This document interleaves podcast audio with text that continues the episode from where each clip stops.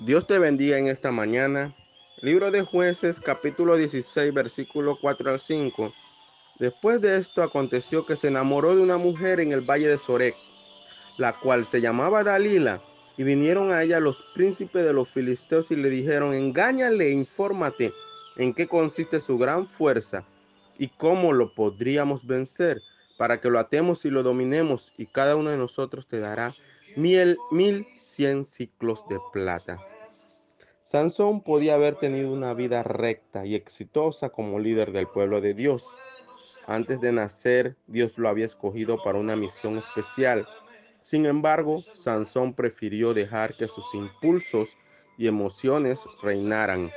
Quitó a Dios del trono de su corazón y escogió servir a sus pasiones, lo cual tuvo consecuencias devastadoras en su vida y en la de otras personas. Sansón cometió muchos errores en su vida y el peor error fue enamorarse de Dalila, enamorarse de una mujer pagana. Los filisteos sabían de la debilidad de Sansón por las mujeres y los jefes del pueblo fueron donde ella con una propuesta, sedúcelo para que te revele el secreto de su tremenda fuerza y cómo podemos vencerlos. Cada uno de nosotros te dará mil cien monedas de plata. La trampa estaba tendida. Nuestro enemigo, nuestro adversario nos conoce muy bien. Conoce tu debilidad y conoce la mía. Y día tras día tiende trampas para que nosotros caigamos.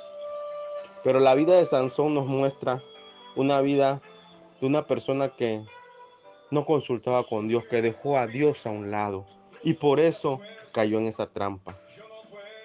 Tú y yo tenemos la oportunidad de día tras día hablar con nuestro Padre Celestial.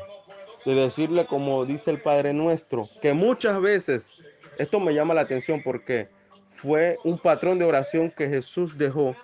Pero te hago la pregunta y quiero que lo medites en este momento. Tú y yo, cuando oramos, le decimos al Señor, no nos dejes caer en tentación y líbranos del mal. Es algo para que medites ahí. Y si Jesús lo dejó como un patrón de oración es porque es necesario orar. No porque nos creamos fuertes que no vamos a caer en una tentación, no. Jesús lo dejó porque día tras día nuestro adversario ahí está con las tentaciones para que tú y yo caigamos.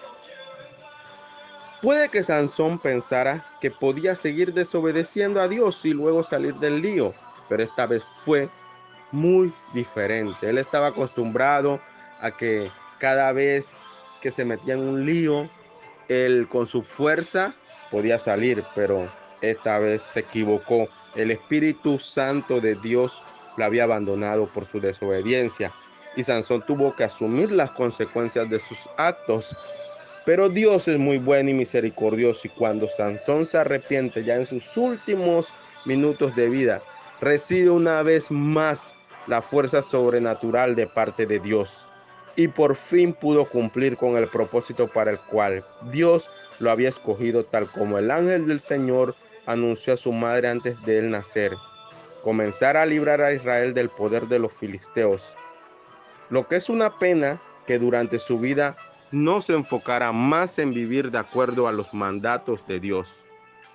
Dios tiene un propósito y un plan para tu vida y para mi vida. Sansón es el ejemplo a no seguir en desobediencia, pero estamos a tiempo para ser obedientes al mandato de nuestro Señor y poder cumplir el propósito que Él tiene para tu vida y para mi vida. Dios te bendiga.